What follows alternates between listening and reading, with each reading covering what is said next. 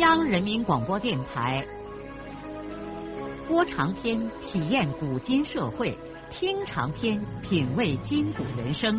让我们的故事传到千家万户，让每一位听众走进我们长篇联播的新天地。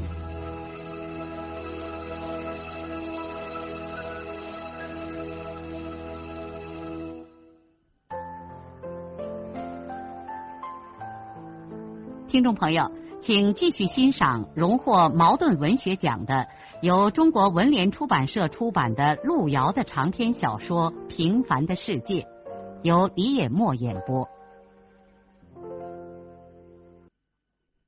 中午离开了黄元城，后半晌的时候，田润生开着车，已经快进入了元溪县境。在离元溪县地界大约十来里路的地方。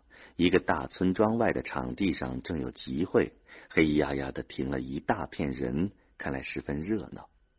田润生不由得把车停在路边，想到集上去散散心。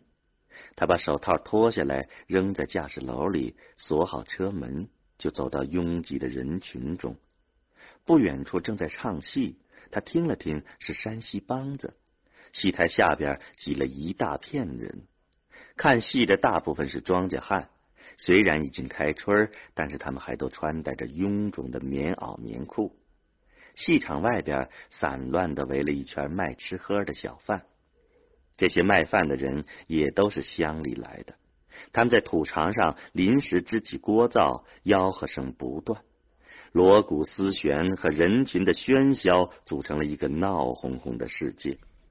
整个土场子上空笼罩着庄稼人趟起的黄尘和土炉灶里升起的烟雾。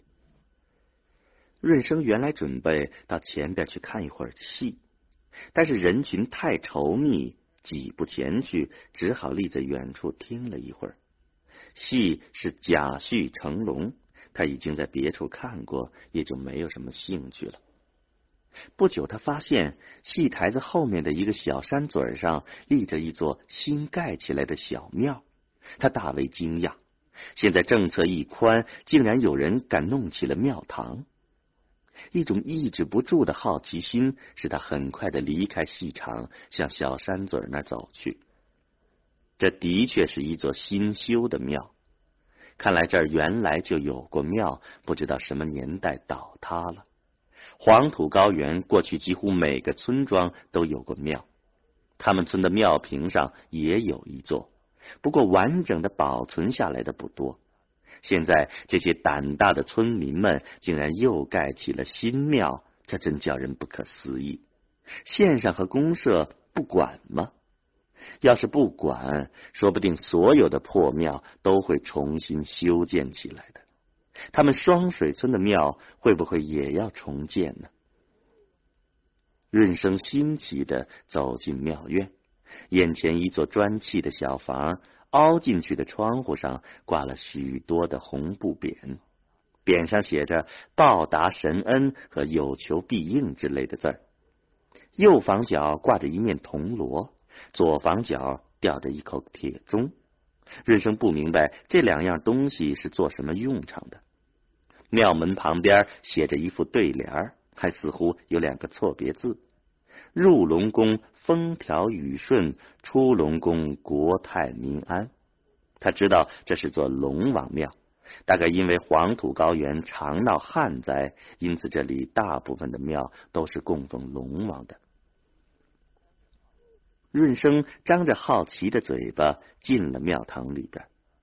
庙堂的墙壁上画的是五颜六色，供奉神位的木牌搁在水泥台上，神位前有香灰盒，香烟正在神案上飘绕，整个庙里弥漫着一股驱蚊香的味道。一盏长明灯静立在香灰河边，地上的墙角里扔着一堆照庙老头的破烂铺盖。庙会期间，上布施的人不断头，得有个人来监视三只手。庙房正墙上画着五位主神，润生从神位的木牌上看出，这些神的名字叫做五海龙王、药王菩萨、重郎将军、行雨龙王。边上的一尊神没有名字。庙堂的两面墙上都是翻飞的吉祥云彩，许多齐居成龙的神正在这云彩里驰骋。润生想，还应该再画上一辆汽车吗？他忍不住笑着走出了这座小庙。他不信神，只觉得一切很让人开心。润生看罢庙堂，又回到戏场里。除过戏迷，看来许许多多的乡下人都是来赶红火的。他们四下里转悠，相互间在挤挤拥拥、磕磕碰碰中求得一种快活。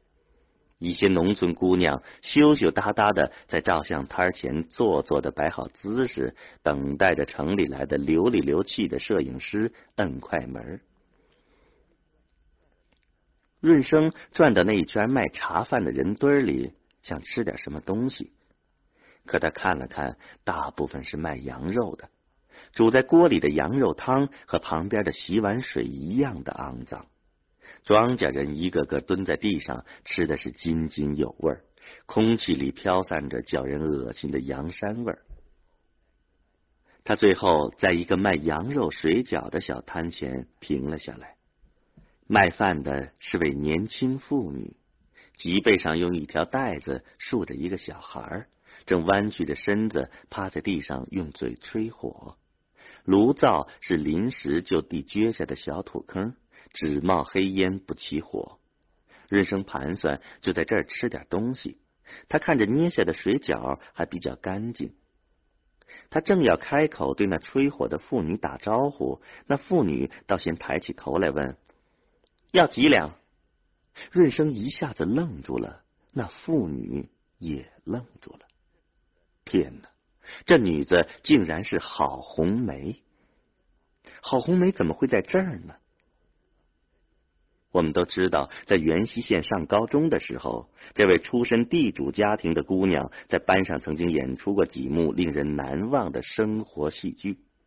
我们也知道，起先孙少平和她产生过感情上的纠葛，后来他和班长顾养民相好了，这已经是人人皆知的事实。可是，而今顾养民正在省里的医学院上大学。郝红梅怎么在这样一个地方卖茶饭呢？他自己不是也当了教师吗？他背上的孩子是谁的呢？润生和郝红梅相视而立，因为太突然，一刹那间都不知道该说些什么。他们是同班几年的老同学，尽管那个时候他们互相交往不多，但是如今相遇在异乡。倒是很有些百感交集。润生看见郝红梅的脸色比他姐姐润叶还要憔悴，头发散乱的披在额前，不合身的衣衫上沾着柴草和灰土，完全是一副农村妇女的样子。润生毕业的时候就知道郝红梅和顾养民已经确定了关系。他无法想象顾养民的未婚妻现在是这么一副破败相。不过，润生在这一刹那间也似乎明白了，在郝红梅身上发生了些什么。润生不知道该说些什么。呃，嗯，你啊，我就住在对面沟里，离这儿十里路。郝红梅脸上涌起了一种难言的羞愧，她问润生：“你咋到这儿来了？”“啊，我是路过这儿。”你，润生仍然不知道应该问郝红梅什么。啊，我的情况一言难尽。我前年结婚到这儿，去年刚生下孩子，男人打土窑的时候。被压死了。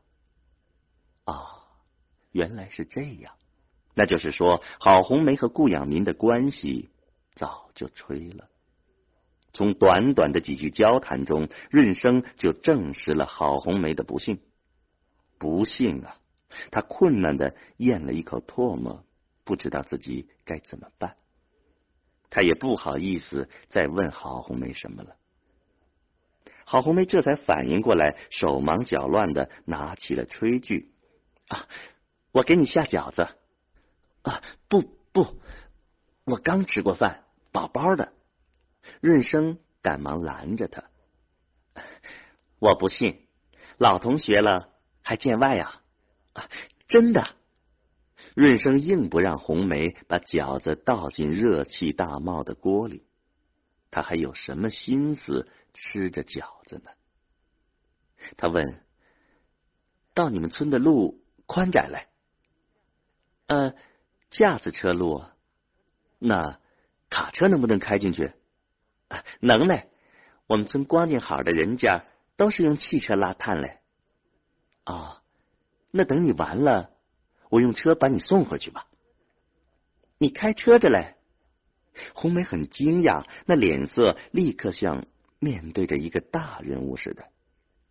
润生给他指了指停在公路边上的汽车。哎呀，咱们的老同学都有出息了。不，其实我还是个农民，是跟我姐夫跑车。不管咋样。咱们山区开车的可最吃香了，真的。对于一个农村妇女来说，一个汽车司机就是了不起的人物了。这个时候，红梅脊背上的孩子哇哇的哭叫起来，她把孩子解下来抱在怀里，也不避润声，撩起衣服襟子，掏出一只丰满的乳房塞在孩子的嘴巴上。润生满脸通红，不好意思的说：“你你先忙着，我到前边去看一会儿戏。等你罢了，我去送你回家。怕把你的事儿误了呢，误不了。我今天赶到咱们元溪城就行了。那你吃上碗饺子再走吧。啊，不了，我保着嘞。”润生说完，就离开红梅，两眼恍惚的朝戏场的人群那儿走去。他尽量的往人堆里挤，好让别人挡住郝红梅的视线。他立在拥挤的人群中，并不往戏台子上看，也不听上边唱些什么。一种无比难受的滋味堵塞在他的喉咙里。几天来，他接二连三的目睹了周围的活人所遭受的不幸与苦难，使他精神疲惫，使他心灵中充满了沉痛。从现在起，他对生活的理解不会再那么肤浅了。他在戏场里透过人头的缝隙，偷偷的向远处那个地方张望。此刻，他看见红梅又把孩子背在背上，开始忙乱的招呼庄稼人吃饭。不幸的女人，红梅为了几个粮盐买油的钱，而在这个尘土飞扬的地方忍受着屈辱和劳苦。润生看见红梅背转人，用袖子开了一把脸，那是在开汗，还是抹眼泪？润生的眼睛潮湿起来，他内心中立刻升腾起一种强烈的愿望，他要帮助不幸的红梅和他可怜的孩子。这个时候，他觉得过去同过学的人，不管当时的关系怎样，过后遇到一块儿，却是这么叫人感到亲切。润生一直在人丛中偷偷的看着红梅把饺子全部卖完之后，才从戏场里挤出来，朝红梅那儿走去。这个时候，太阳就要落山了。红梅一边嘴里说着感谢的话，一边和润生一起把灶具收拾起来。他告诉润生，灶具都是他公公早上给他搬运到这个地方来的。润生。把这些家具扛到车厢放好，就让红梅抱着孩子坐在驾驶楼里。马达很有气魄的轰鸣起来。润生熟练的驾驶着汽车离开公路，转到河湾里，然后往斜对面的沟里开去。沟道的路面刚刚能够溜过一辆卡车。太阳从山背后落下去了。润生打开车灯，小心翼翼的驾驶着。红梅抱着孩子，一句话也不说，静静的坐在他的身边，不时扭过脸，又惊讶又佩服的看着润生。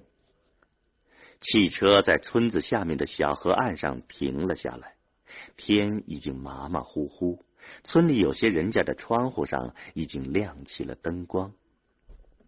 润生帮助红梅把灶具搬到红梅的家里。红梅说什么也要留润生吃上一顿饭。他已经把饺子馅和面团都准备下了。润生推脱不过，只好留下来。他看见红梅的窑里不搁什么东西，显然是一个穷家。直到现在，他仍然不了解红梅为什么落到了这个地步。他大大方方的和红梅一块包饺子。两个人说了许多当年学校和班里的事，红梅还向润生询问了其他同学近年来的情况，润生知道的也不多。不过红梅避而不提孙少平和顾养民。吃完饭后，红梅抱起孩子，又一直把润生送到小河岸边的汽车上。润生在夜里才回到了元溪县城。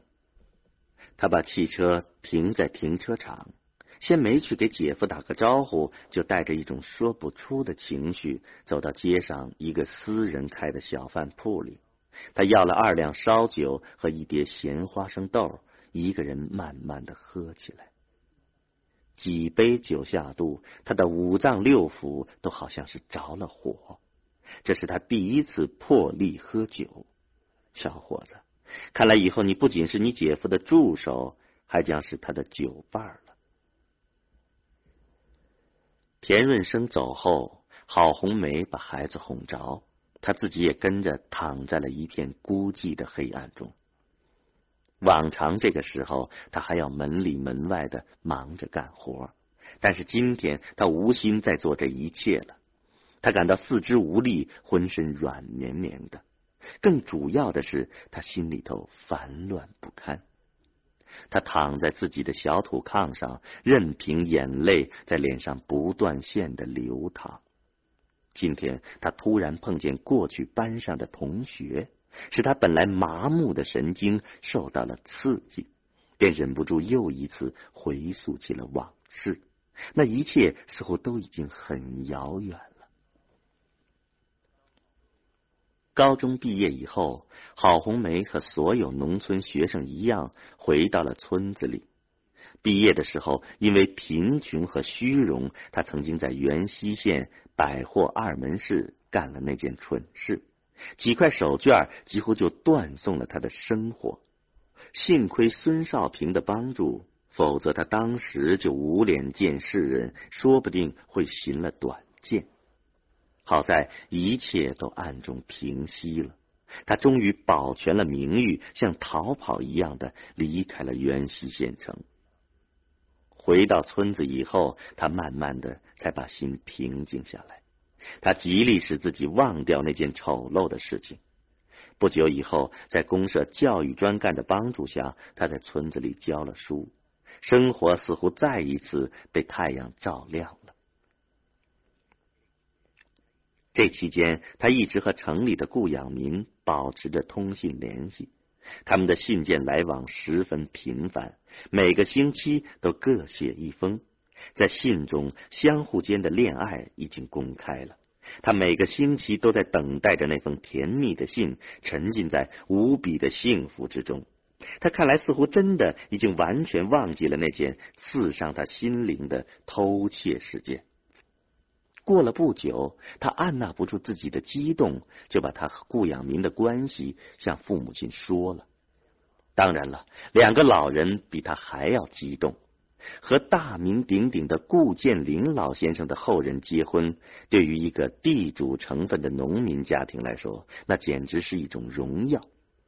如果在旧社会，红梅他爷爷发达的时候，这门亲事也可以说是门当户对。可如今他们是什么光景？和顾家比较，人家是在天上，自家是在地下，差别可太大了。两个老人快慰的是，他们含辛茹苦的供养女儿上学，一番苦心终于没有白操。由于这件事情的出现，这个多年破败和晦气的家庭一下子有了生气。在亲人们的眼里，红梅成了全家的大救星。但是命运常常捉弄人。一九七八年春天，灾难重新降临在了郝红梅的头上。他自己并不知道，偷手绢事件败露在了他亲爱的人面前。传播这件丑闻的是薄女子的父亲侯生才，因为顾建林是全县的知名人士，顾建林孙子的婚事也就会有很多的人关心。当养民和红梅的关系在县城有了传闻之后，侯生才不久就知道顾先生的孙媳妇竟然就是在他门市上偷过手绢的女学生。小市民拨弄是非的劣根性，使他迫不及待的向顾老先生告了密。侯生才一家人身体都不好，常常到顾先生那去看病。在侯生才想来，给顾先生揭穿这个西洋镜，往后先生给他们家的人看病就会更认真了。说不定老人家还会拿出什么祖传秘方，把女儿侯玉英的那条跛腿给治成好腿呢。顾建玲一生修身养性，崇尚诸子之家格言，岂能容一个偷鸡摸狗的人成为自己的孙媳妇？他把养民叫到跟前儿把养民严厉的训斥了一通，让孙子很快的和那个手脚不干净的女娃娃断绝来往。顾养民一听这事儿，如同晴天响了一声霹雳。他绝不相信他所爱的人会做出这种事儿。他没有当面顶撞爷爷，但是也没有答应和红梅断绝交往。他已经不是一个小孩子了。尽管他尊敬爷爷，可是这种事儿怎么能盲目的听从爷爷呢？本来他正在埋头复习功课，准备夏天的高考，但是他决定甩开手头的一切，到乡下去找郝红梅。而所有这些，郝红梅当时还蒙在鼓里，他仍然沉浸在自己的幸福之中。第一个不幸的兆头出现了，他在一个星期内没有接到养民的信，这太反常了。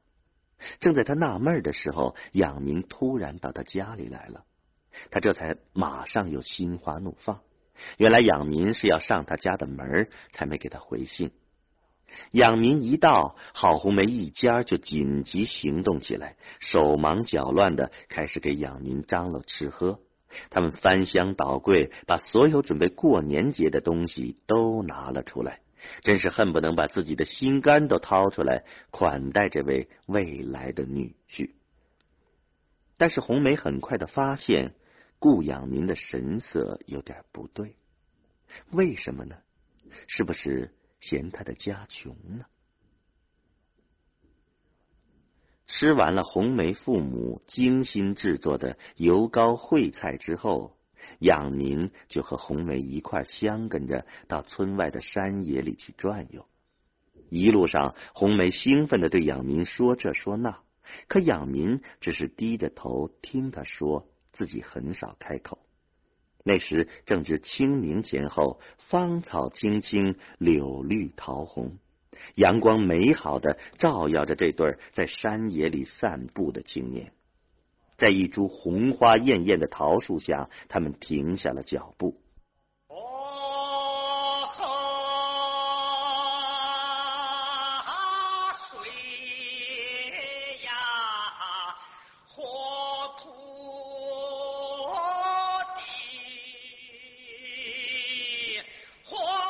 的长篇小说《平凡的世界》今天就播送到这里。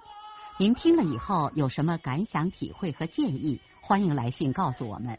来信请寄中央人民广播电台听众工作部，邮政编码幺零零八六六。请明天继续收听。节目编辑叶咏梅。